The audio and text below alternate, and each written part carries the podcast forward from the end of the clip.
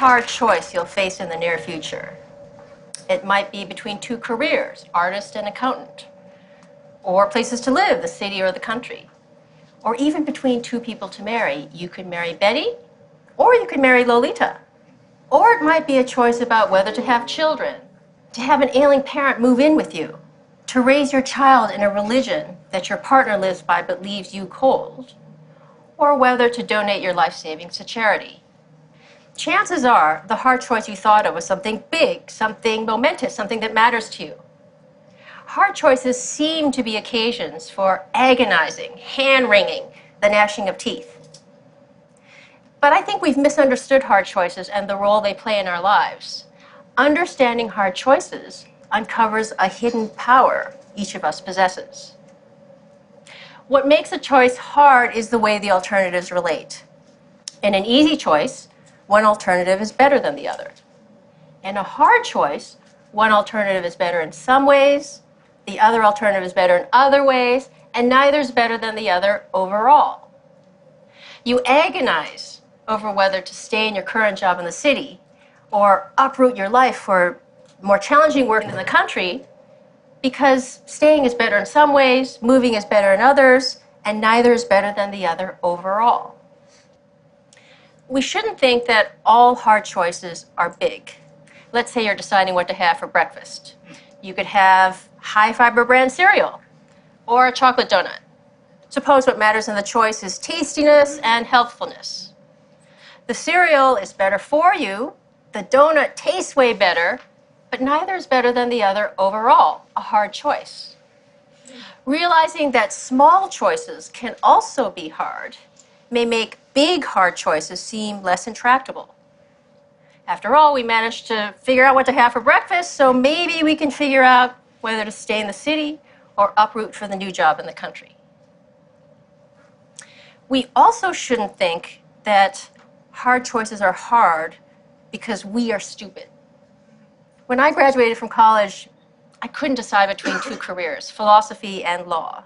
I really loved philosophy. There are amazing things you can learn as a philosopher, and all from the comfort of an armchair. But I came from a modest immigrant family where my idea of luxury was having a pork tongue and jelly sandwich in my school lunchbox. So the thought of spending my whole life sitting around in armchairs just thinking, well, that struck me as the height of extravagance and frivolity. So I got out my yellow pad, I drew a line down the middle, and I tried my best to think of the reasons for and against each alternative. I remember thinking to myself, if only I knew what my life in each career would be like. If only God or Netflix would send me a DVD of my two possible future careers, I'd be set. I'd compare them side by side. I'd see that one was better, and the choice would be easy.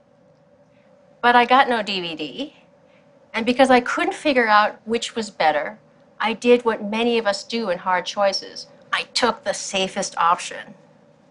Fear of being an unemployed philosopher led me to become a lawyer.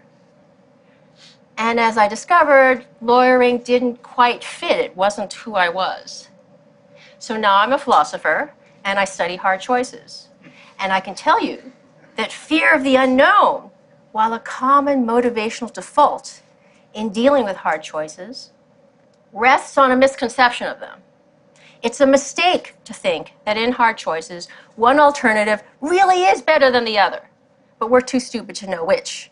And since we don't know which, we might as well take the least risky option.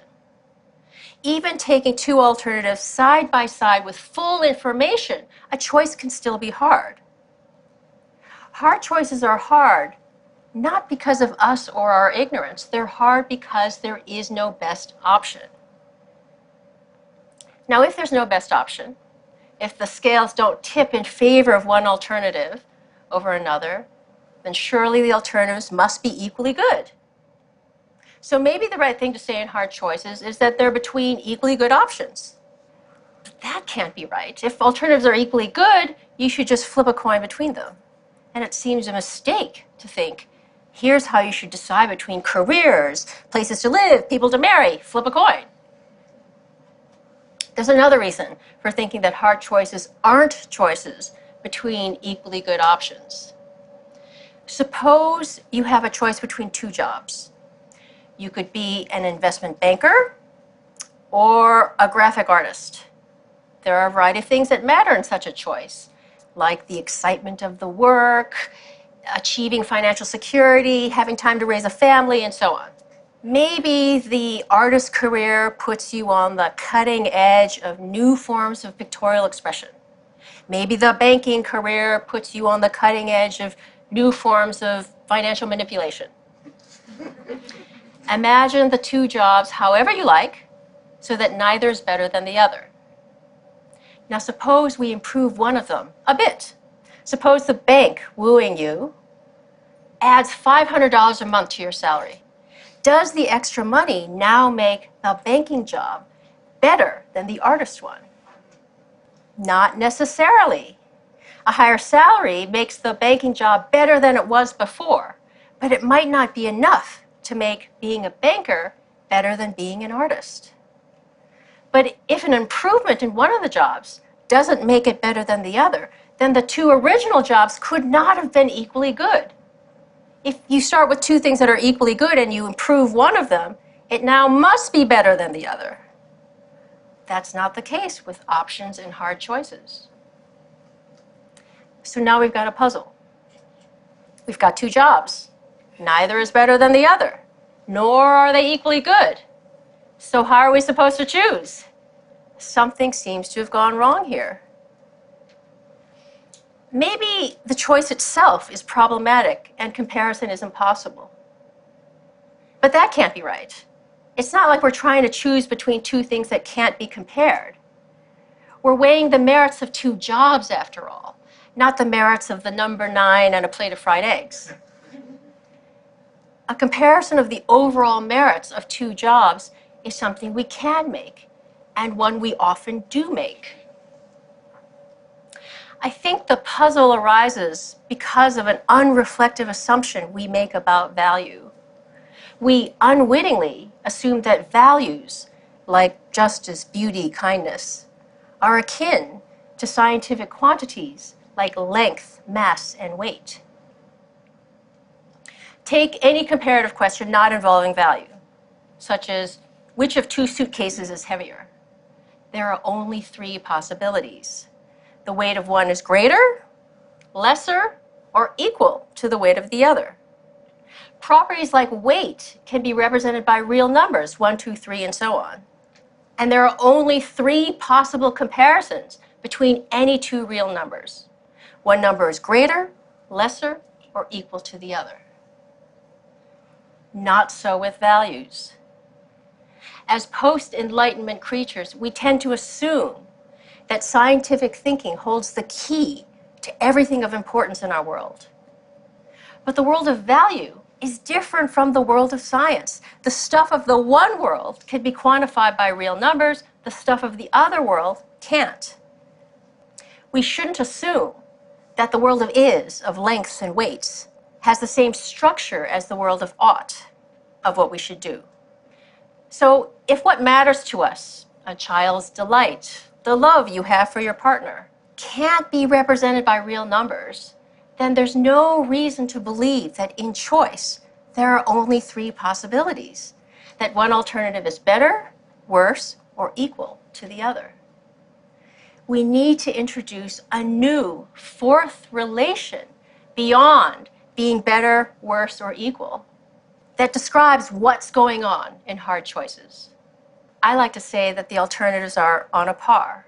When alternatives are on a par, it may matter very much which you choose. But one alternative isn't better than the other. Rather, the alternatives are in the same neighborhood of value, in the same league of value, while at the same time being very different in kind of value. That's why the choice is hard understanding hard choices in this way uncovers something about ourselves we didn't know. Each of us has the power to create reasons. Imagine a world in which every choice you face is an easy choice. That is, there's always a best alternative. If there's a best alternative, then that's the one you should choose because part of being rational is doing the better thing rather than the worst thing, choosing what you have most reason to choose.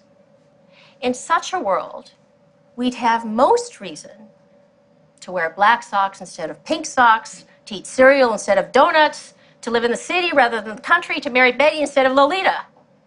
A world full of only easy choices would enslave us to reasons. When you think about it, it's nuts to believe that the reasons given to you dictated that you had most reason to pursue the exact hobbies you do, to live in the exact house you do, to work at the exact job you do. Instead, you faced alternatives that were on a par, hard choices, and you made reasons for yourself to choose that hobby, that house, and that job.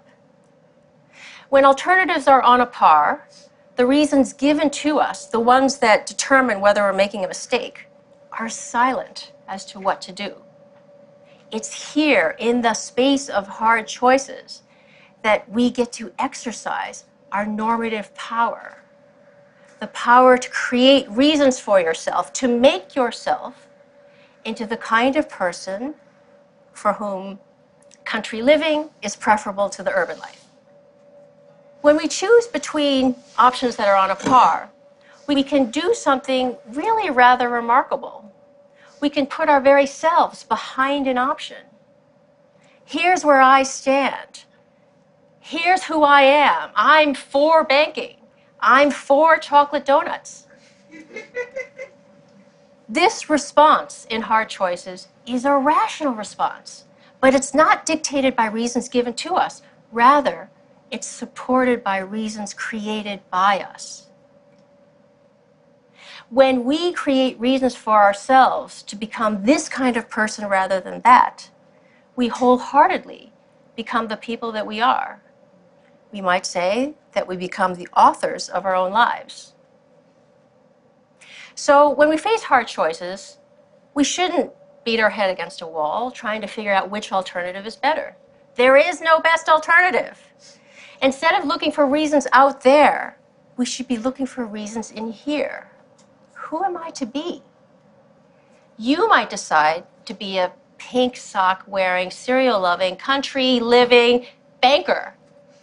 And I might decide to be a black sock wearing, urban donut loving artist what we do in hard choices is very much up to each of us. Now, people who don't exercise their normative powers in hard choices are drifters. We all know people like that. I drifted into being a lawyer. I didn't put my agency behind lawyering, I wasn't for lawyering. Drifters allow the world to write the story of their lives.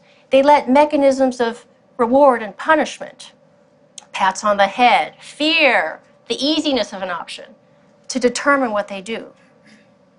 So, the lesson of hard choices reflect on what you can put your agency behind, on what you can be for, and through hard choices, become that person.